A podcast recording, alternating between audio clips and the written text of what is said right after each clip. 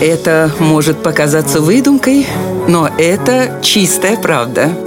Удивительные истории на радио 1.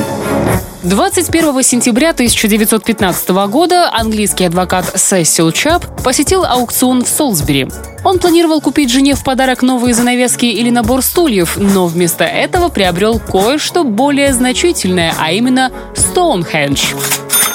Так уж получилось, что легендарный английский памятник на протяжении долгого времени находился в частных владениях. После смерти его бывшего владельца Стоунхендж выставили на аукцион. Торги начались с 5000 фунтов, что-то около 700 тысяч долларов в современных деньгах. Не такие уж и большие финансы для столь огромной ценности. И представьте себе, никто не хотел его брать. Адвокат Сесил Чап, действуя импульсивно, сделал ставку и внезапно стал обладателем памятника архитектуры. По его воспоминаниям, жена страшно расстроилась, когда он пришел домой без стульев, но с купчей на груду древних камней. Надо отдать Сесилу Чабу должное. Он не стал пытаться зарабатывать на Стоунхендже и спустя три года передал его в государственную собственность. Вот такая вот удивительная история.